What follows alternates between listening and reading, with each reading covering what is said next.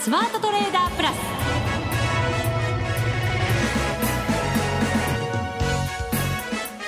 全国のリスナーの皆さんこんにちは。内田まさです。ここからの時間はザ・スマートトレーダープラスをお送りしていきます。この方にご登場いただきましょう。国際テクニカルアナリスト福永博之さんです。こんにちは。よろしくお願いします。よろしくお願いいたします。はい。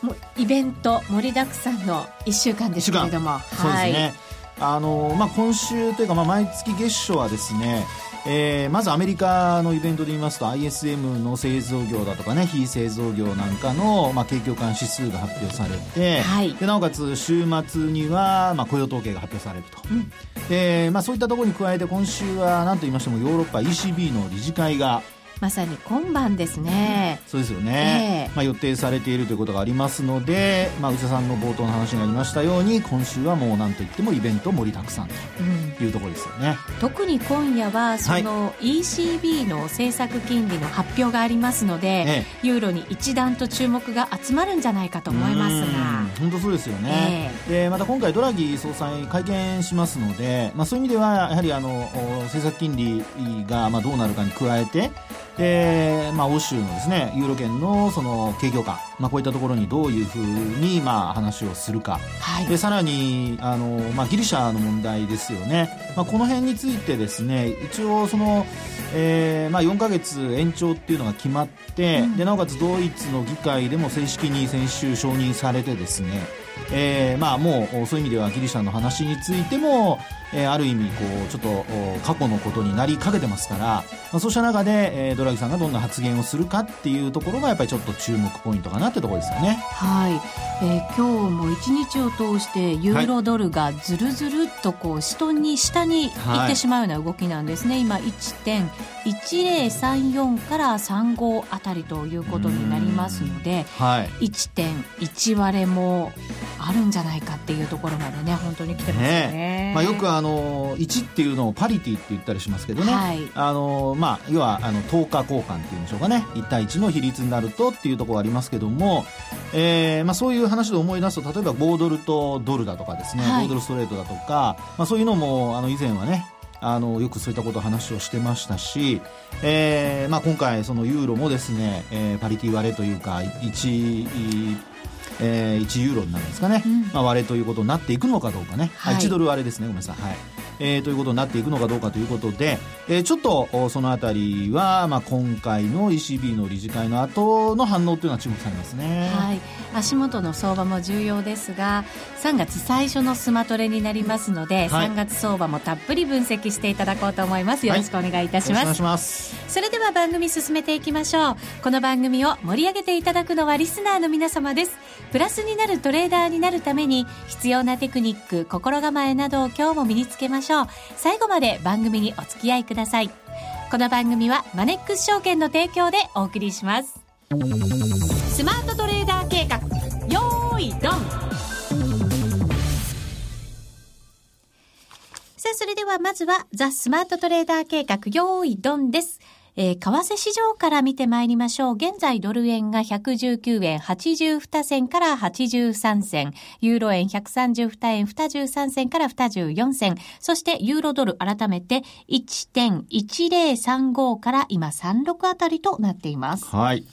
えー、まあ、まずはドル円といいますかね、ドルをベースにちょっと考えてみたいと思いますけども、はい、まあ、先ほどもね、冒頭にお話しましたように、えー、イベント盛りだくさんということなんですが、まあ、それでもやっぱりドル円の動きっていうのは鈍いというか、値動き小さいですよね。一旦ちょっと前に上離れしたかなと思いきや、すぐにまた三角持ち合いの中に戻ってしまって、そこからはレンジ相場。そうですね。えー、これ、やっぱりあの考え方としては、あの、まあ、テクニカル的にもし考えるのであればですね、あの、移動平均線自体がやっと、あの、まあ、昨日あたりから、25日線が75日線をやっと抜いてきたっていう形で、はい、えー、実はその価格自体が、まあ、ほぼ横ばいでこう推移していたものですからですね、えー、25日線っていうのが実は75日線よりも下にあったというとこなんですよね。はい。で、それが、まあ、ようやく、75日線を、まあ、抜いてきたということなんですけども、まあ、それに加えてですね、えー、5日線も上回ったというのが、まあ、今週月曜日、火曜日ぐらいからの動きでしょうかね。下よりは上に行きそうな感じには思えるんですけどね。はい、そうですね。えー、で、あの、こういう時にですね、あの、皆さんにこう見ていただきたいのは、例えば、あの、価格のその、三角持ち合いのさっき上抜けたって話がありましたけども、まずその三角持ち合いをどこから引くかっていうところも一つ重要なのと、はい、それからあと持ち合いを抜けた抜けないっていうところでは、やはり勢いが出るかなんですよね。価格上昇の勢いが出るかどうか。ええ、ですから、あの、私なんかよく見てるのは、持ち合いをただ抜ける、上に抜けたからそのまま上に行くっていうような見方ではなくて、基本的にはそれに加えて、まあ、勢いが出てきたかどうかっていうところをきちんと見ていかないと、特にあの、為替の取引ですと、あの、日中、例えば、まあ、オセアニアの時間から始まって、ニューヨークで終わるわけですけども、その時間帯の中で、えー、上に行ったとしても、ニューヨークで押し返されて終わったりだとか、っていうことはありますよね。はい。はい。と考えると、まあ、やっぱり、あの、勢いが出て、それが、まあ、ニューヨークの終わりまで続くかどうか。っていうところをちゃんとやっぱ見とかないと、うん、あの、まあ、デイトレというかね、あの、スキャルピングなんかでやる方はいいんでしょうけども、あの、まあ、日々、こう、価格の推移を見ながら、あの、取引しようという人にとっては、あまあトレンドが出ないっていうことになってしまいますので、はい、えー、まあじれったいっていう、そういう動きにこうなってしまうんですよね。はい。三角持ち合い、はい、昨年の12月の頭ぐらいからの高値から、こう引くというふうになるとは思うんですけれども、ね、ただ足元その勢いという面では、はいええないですよね、勢い。ね、あの、勢いって、まあよく、その、そうですね、まあ言葉では使うものの、えー、皆さん勢いをどう判断するかなんですよ。はい。あの、人によっては、50銭動いたら勢いがあるっていうふうに言う人もいれば、まあね、50銭動いても勢いがあるとは思わない人もいるでしょうし。投資スタイルにもよりますし、ね、そうですよね。ですから、まあそういうふうなものをやっぱ客観的に見るために、あの、テクニカル指標を使うっていうのが一つポイントだとは思うんですよね。一番わかりやすい勢いを示してくれる、はい、そのものってありますか？テクニカル指標で。そうですね。あの、一番わかりやすいのは、あの、もう、そのまま英語に、勢いという言葉をそのまま、あの、英語に直したような、モメンタムというのがありますよね。はい。モメンタムね。うん、えー、これは、その、まあ、まあ、えー、っと、ゼロラインっていうのがあって、まあ、それよりも上に行けば、まあ、上昇の勢いが強くなってると。で、ゼロラインよりも下に行くと、まあ、マイナスになるわけですが、まあ、その場合には下向きの勢いが強くなっているという、そんな判断をするわけですよね。はい、ですから、すごくシンプルなんですよね。うん、で、えー、そうした中で、やはり、あの、次に問題なのは水準なんですよ。水準。はい。で、価格がその前回の高値を抜けたとしてもですよ、例えば三角持ち合い抜けたとしても、そのモメンタムの水準が、例えば直近のこの山を作った部分を抜けたかどうかとかね。あの、価格が前の高値を超えても、モメンタム自体が、例えばゼロを超えないっていうこともあり得るわけですね。うん。ある意味なんか、逆光現象って言い方って他のテクニカル指標でしますけど、はい、そういう意味合いですかね？えー、逆光現象っていうのは結果的になんですけどもね、ええ、あの、要は高値抜いても結果的にそのモメンタムが前の山を越えられなくて、あの、反落してきた時には、まあ、逆光現象と。うん、ですけども、今のあの話は、あの、現在進行形で進んでいるという形で考えていただきたいんですよね。はい、ですから、価格自体が高値を超えているにもかかわらず、うん、モメンタムが前の山を越えられてないっていうことは、うん、今上がってるんだけど、ひょっとしたら押し返されるかもしれないよっていうことを表している。そういうふうに考えてほしいんですね。弱さの表れ、そうです、そうです、そうです。ええですから、価格の、その、まあ、上昇、あるいは下落、まあ、そういった時の勢いっていうのは、あの、まあ、モメンタムという、その指標はですね、えー、基本的には、まあ、あの、まあ、パラメーターとかって言ったりしますけど、日数を10日でやったりだとかね、はい、あの、計算したりだとかしてますが、まあ、大体そのぐらいの日数でですね、えー、計算をするものを使って、で、えー、まあ、三角持ち合い抜けたとしたら、そこの抜けるところで、えー、上向きにどんどんこう上昇してるかどうか。うん、まあ、そういったのも合わせてみると、まあ、いいということなんですよね。はい。で、これはまあ、日足に加えて、あの、まあ、デートレでももちろん使えますし、日中足ですね。あの、1分でも30分でも、あるいは1時間でも、えー、使えますから、うん、まあ、そういう意味ではそこで、あの、いろいろ見ていただければいいと思うんですけども、はい、まあ、今回、ですから、あの、内田さんの話にあったように、持ち合い抜けたんですが、実際のところ、モメンタムは全然上に上がってないんですよね。ああ、弱いんですね。そうですね。ですから、あの、そういうところで、やっぱり、あの、まあ、高値抜けた。で、その後価格をこう、キープできない。っていうことになると、まあ、やっぱり一旦はその利益を確保するというね、うん、まあ、そういうそのトレードを考えて、えー、やっていかないといけないってことになるんじゃないかと思いますね。うんイベントいっぱい控えてたからっていうこともきっとあるんでしょうけど。そうでしょうね。えー、であと、まあ、あの、モメンタム自体は価格のその水準とかではないので、あの、勢いを測る考え方が、まあ、要は値幅で考えてますから、はい。まあ、そういう意味では、あの、少し、えー、こう、えー、価格が高いとか低いとかっていう、そういうことを見ているのではないので、うん、えー、さっきお話したように、50銭とか40銭だとかっていう、その値幅の部分で、あの、えー、まあ、計算して、はい。で、それで、あの、まあ、指標として判断しているということになりますからね。うん、まあ、そういうのは、あの、ご興味のある方、あの、モメンタムで調べていただければ、はい。まあ、いくらでも、あの、計算式出てくると思いますので、ご覧いただければと思いますね。はい。ドル円はあんまりモメンタムが強くないということでしたけれども、はい、ユーロに関してはしっかり出てそうですよね、動きが。まあ本当そうなんですよね。で、ユーロに関してはですね、あの、まあ、やっぱり下向きの、あの、モメンタムが出ているっていうことにはなるかと思いますよね。はい。で、ユーロ円に関して見てみると、えー、まあ、あここまで少し、えー、っと、そうですね、えー、131円台一回、あの、1月の下旬につける場面がありまして、はい、まあ、そこから戻す過程では、モメンタム自体はちょっとこう上昇してきたんですけども、えー、先ほどお話したように、あの、ゼロラインというところをですね、要するに上昇トレンドに入った、あるいは上昇の勢いが増したっていうところまで行ってないんですよ。うん、結局、その考え方としてはゼロよりも下にあるときは、弱い勢いが、まあ要するに下げの勢いがちょっと弱まったっていうふうに見なきゃダメなんですよね。下げの勢いがちょっと弱まった。はい。ですから、あの、上昇、反転してるからといって上昇の勢いが強まったっていう考え方ではなくて、まあ、ちょっとこれは文学的に哲学的にちょっと考えてほしいんですけど、あの、いろいろですね、あの、一つの言葉でも意味合いが全然違ってくるので、はい、その辺のニュアンスを皆さんが嗅ぎ取れるようになると、まあ、テクニカル指標の見方っていうのがもっとちょっとこう、奥が深くなるというか、いろいろ感じ方が変わってくるはずなんですよね。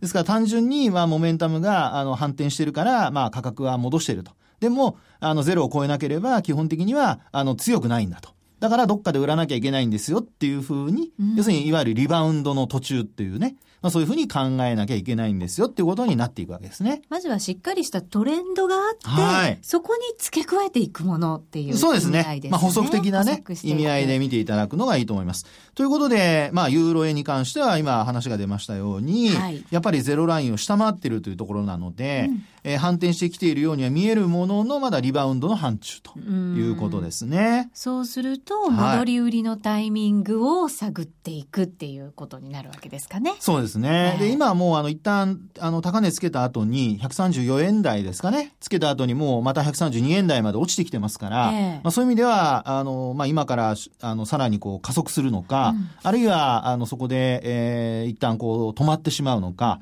まあ、そういうところをこれから判断していかないといけないってことになるでしょうね。そうですね。はい。えっ、ー、と、1月の末に130円台というの前半まで行ったものがありましたから、そうですね。ここを試しに行くのか、はい、また下に抜けていくのか、はい、逆にそこまで行かずに戻していくのか。そうなんですね。いろんなパターン考えられますもんね。そうですよね。ですから、あの、まあ、先ほどお話しましたように、ドラギ総裁の会見、まあ、その後の、まあ、その前の、まあ、政策金利の発表、それから会見を受けて、うん、まあ、クロスレートでまず、まあ、ユーロドルがどう動くか。で、それに加えて、えー、ユーロ円がどう動いていくかっていうようなところでですね、はい、えー、見ていただくと、まあ、その時に、まあ、モメンタムなんかも付け加えてみるといいのかなと。うん、まあ、その時にはやっぱり、あの、まあ、短い足でね、日足だとちょっと、あの、サイクル的には、えー、時間が長くなってしまいますので、はい、短期売買を考えている方は、やっぱり分足をね、あの、ご自身の好きな分足でご覧いただくのがいいと思いますね。はい。えー、今晩21時45分に、はい、えー、ECB が政策金利を発表すると。そうですね。はい、いうことになります。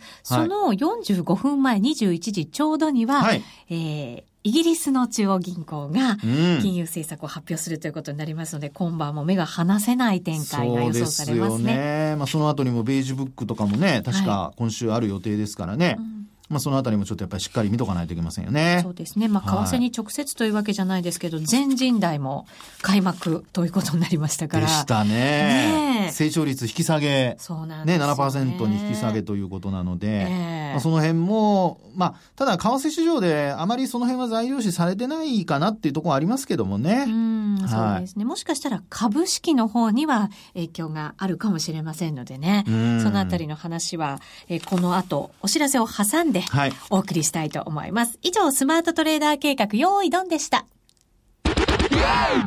これまでこんな FX はなかった。ついにマネックス証券から革新的な FX 取引プラットフォームトレーダブルがリリースされました。トレーダブルはデンマーク発の全く新しい FX。使いやすい操作性はもちろんのこと、豊富に用意されているアプリをトレーダブルにダウンロードすることで、お客様の思い通りのツールやサービスを使用できます。世界中の開発者が提供するアプリを使って、自由自在にお客様の取引スタイルを実現。最低取引単位は1000通貨単位だから、少額でもお取引が可能です。リスクが心配な初心者の方でも始めやすい。また、米ドル円やユーロ円などの主要通貨から高金利通貨の5ドル円や南アフリカランドまで豊富な13種類の通貨ペアを取り扱っています。口座開設のお申し込みはパソコンやスマートフォンからマネックス証券で検索。まずはトレーダブルの使い勝手を堪能してみてください。今すぐお申し込みを。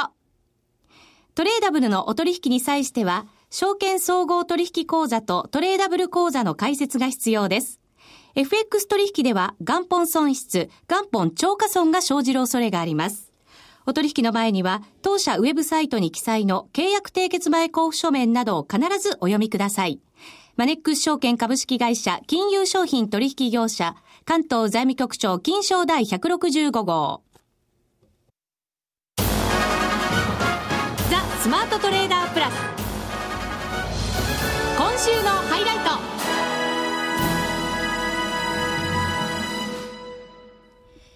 さて、ここからは株式市場についてお話伺っていきましょう。今日の大引けの日経平均株価は48円24銭高18,751円84銭。そしてトピックスプラス6.71ポイント1523.72ポイントで終わっています。日経平均は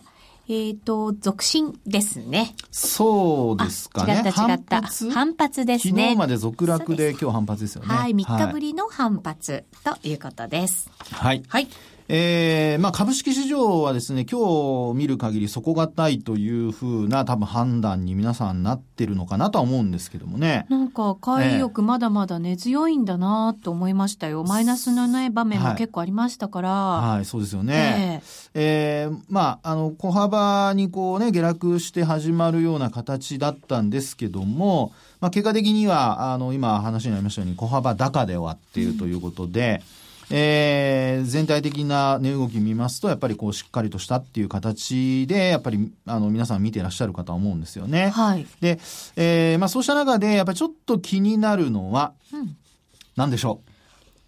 新興市場。あ、違うか。違いますね。出来高があんまり増えないこと。素晴らしい。その通りでございます。減ってること。その通りでございます。よし。はい。はい。えー、これ、あの、今日20億届いてないんですよ。そうなんです。18億2400万株。ね。うん、売買代金は2兆円届いてるんですけどね。2兆1555億円。はい、ね。ですから、あのまあ、株式市場を、あのまあ、今日の寄り付きからの値動きで見ると、プラスかマイナスかっていう判断でいけば、うん、あの、プラスで終わってるわけですし、えー、まあ、指標自体はですね、18,750円という、まあ、それほど高い数値ではないものの、はい、えー、まあ、小幅高で、なおかつ、まあ、プラスの時間が長かったっていうことを考えますとね、えー、株式市場は底堅いという見方になると思いますし、あとトピックスもですね、えー、今日上昇してますから、まあ、そういう意味では、あの、本当にしっかりとした値動きだったっていう流れだとは思うんですよね。はい。はい。で、一方で、今、内田さんの話にありましたように、やっぱり売買高が減っている。特に20億を、20億株を割っちゃうっていうのはちょっと久しぶりなんですよね、これね。久しぶりですよね。私も手元にデータ持ってるんですけど、えー、今一生懸命遡ってるんですけどね。ね、ですからちょっと、まあ、あの、ここも20億株割ったっていうのは、もちろん2月多分なかったような気がするんですけどね。えー、えー、とね、あったのが、はい、1月の中旬。うん。ですよ、22日。ですね。いい夫婦の日。おあまり関係もないですけど。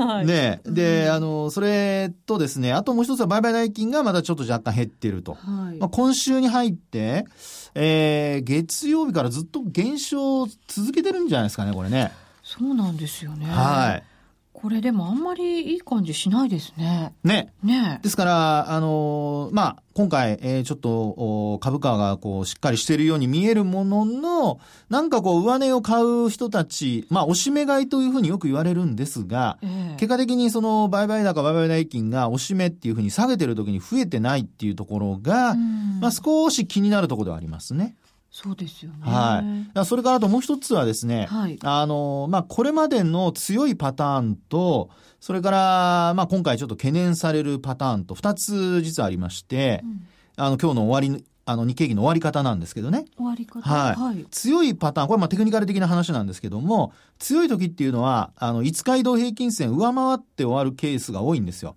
はい、翌営業日以降、こう上昇パターンになるときには、うん、で、今回は、あの、昨日の下髭でですね、えー、まあ、今日も、まあ、予想通りといったらなんですけども、下髭をつけたので、えー、株価的には、まあ、底堅い動きになって、えー、下げ渋って終わったという流れだと思うんですが、はい、まあ、こういう時に本当に強くて、例えばもう来週に向けて1万8000円、えー、8000円の後半、あれ、えー、1万8800円とか、あるいは1万、えー、9000円に乗せようっていうような時には、うん。もうちょっと引きにかけて5日線を上回って終わるっていうようなところがですね、あってもおかしくないんですけど。今日上回ってないですよね。タッチもしてないですよね、多分ね。日経平均はね。ね。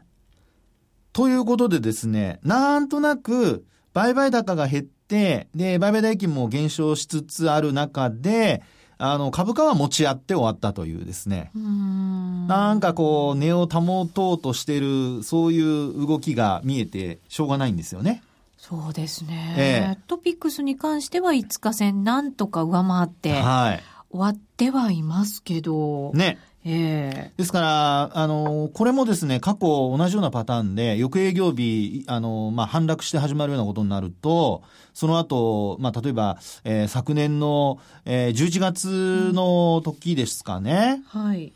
えー、と、11月、12月か11月の時ですね。あの、17日かなんかに安値をつけに行った時ですけども、はい。えー、その時も、あの、えー、十字足かなんかをつけて、12月8日に高値をつけた翌営業日ですかね。そうです。はい。はい。その後下に行っちゃうという。そうです。12月8日が1万8000飛び30円で高値をつけて、その翌日に5日線を下回って十字線で終わってるんですね。はい、ですね。で、それで窓開けて下に下に行ってますね。うん、で、あと1月に入ってからも、あの、下髭をつけた翌営業日に、えー、これ、えっと、1月の頭だと思うんですけども。1月の頭。はい。はい、えー、8回の時ですかね、これね。年末下げて終わって、うんで、翌営業日、こう、十字足かなんかをつけて、5日線上回れずに、結果的にそのまま下げていくっていうような、はい、まあ、あの、5日線っていうのは本当に短期の、あの、終値の平均価格ですから、1週間のね、はい、これを上回れないっていうことは、それだけまあ弱いっていうことになってしまいますので、まあ、トピックスが上回ってる分にはまだ、あの、いいんですけども、えー、こういった状況でトピックスまでもが上回れないっていうことになってくると、少しね、えー、まあ外部環境次第では下げ幅広げるってことが考えられますので、まあ、そのあたりがちょっと売買高の減少と加えて、えー、少しまあ懸念材料かなってところだとは思いますね。あくまでもまあこれ5日線ですから、はい、短期的な調整に入る可能性を示唆してるっていう、そ、ね、んな感じの動きですね。えーですから、ちょっとそのあたりがですね、明日、まあもちろん金曜日で週末ですからね、はい、あの、一週間通してみたときに陰性になるか陽性になるかってすごく重要なところになるので、えー、まあ持ち直すというか続進してくれれば、はい、値動きとしては、まあ、あの、ロソカシも陽線で終わるということになるでしょうから、えー、まあ、そうなりますとね、あの、週足の、えー、2013年の5月、それから2013年の12月の、えー、まあ、ローソク足の高値と高値の実態の部分ですかね。うん、つけたと週の、ローソク足の実態の部分結んだ、これまでレジスタンスラインと言われたものが先週一気に上抜きましたから、はい。まあ、そういう意味では、あの、今週もそこを維持して終われるようであれば、まだまだ、あの、上昇トレンドが、あの、続くというふうに見ていいとは思うんですけどもね。はい。このところ、この日経平均が高値を追ってきましたので、高値をこう抜いてきましたので、はい、金曜日も先高感の現れか、プラスのことが結構多かったんですよね。うそうですね。えー、あとは、あの、月足なんかで見ると、うん、あの、60ヶ月移動平均という5年移動平均との乖離が、えっと、2月末の時点で58%。うわこれって結構っていうかかなり大きいですね。そうですね。あの、今回あの15年ぶりに日経平均2007年の高値抜いたじゃないですか。ええ、で、この時でさえですね、えー、54%とかそんなもんなんですよ。ですから50%超えて、その後ずっと維持していたっていうのは、実は85年から89年にかけてのあのバブル崩壊までの間、ずっと日経平均が高値を更新して、3万8900いくらってつけた時、その時しかないんです。へだからバブル相場のようになっていくのか、えー、あるいは2007年の当時と同じように一旦高値をつけてしまうのか、まあ、ちょっとね、今回まだ3月に入ってから60ヶ月移動平均が上昇してきてないので、追いついてないので、はいまあ、ここはどうなるかっていう、ちょっとね、あのー、よく見届けなければいけないところかなというふうには思いますけどもね。重要な場面に来てるんですね。そうですね。まあ、短期的にですけどもね。はい。ちょっと楽しみでもありながら、ちょっと怖くもあるかね、これ維持するようなことになると、本当に、あの、85年から88年の、あの、高値つけに行った時と同じような水準になりますからね。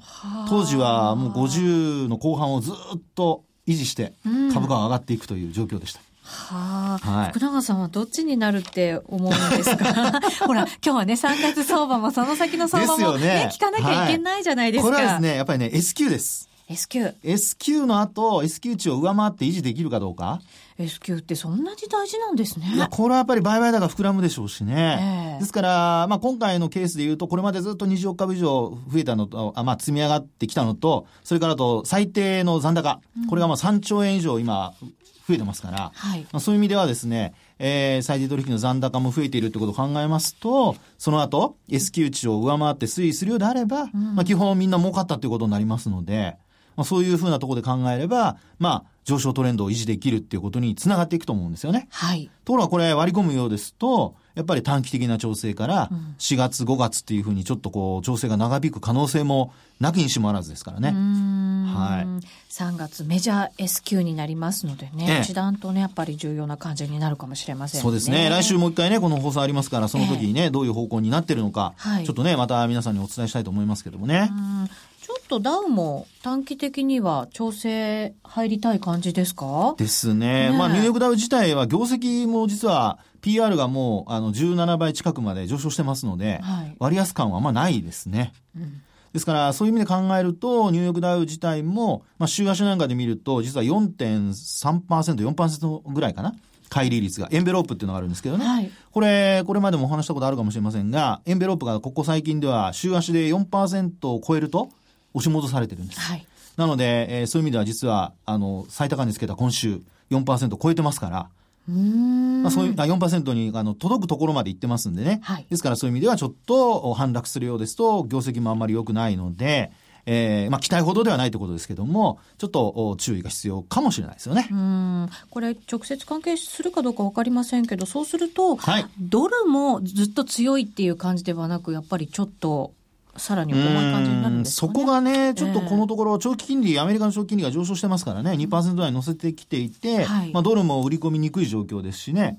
ですからそういう意味では、やっぱり、あの、クロス取引で、ユーロがドカンと落ちて、あの、相対的にこう、ドルが上昇っていうことになれば、ええ、まあ、ドル円に関してもやっぱりドルが強くなるってことが考えられますので、まあ、そういう意味では、やっぱり日本株が仮に調整したとしても、まあ、ドルが大きく下落さえしなければ、はい、まあ、支えにはなるでしょうしね。まあ、そういうようなことで、ドルと今度株に関しては、ちょっと今連動性が薄れてますから、はい、まあ、そういう意味ではちょっと背景をね、きちんと考えて、えー、見ていただいた方がいいのかなというふうには思いますね。はい。えー、今日は足元の相場そして3月相場その先まで見ていただきました、ありがとうございました。あっという間にお別れのお時間です。ここまでのお相手は福永博之と内田まさでお送りしました。それでは皆さんまた来週。この番組はマネックス証券の提供でお送りしました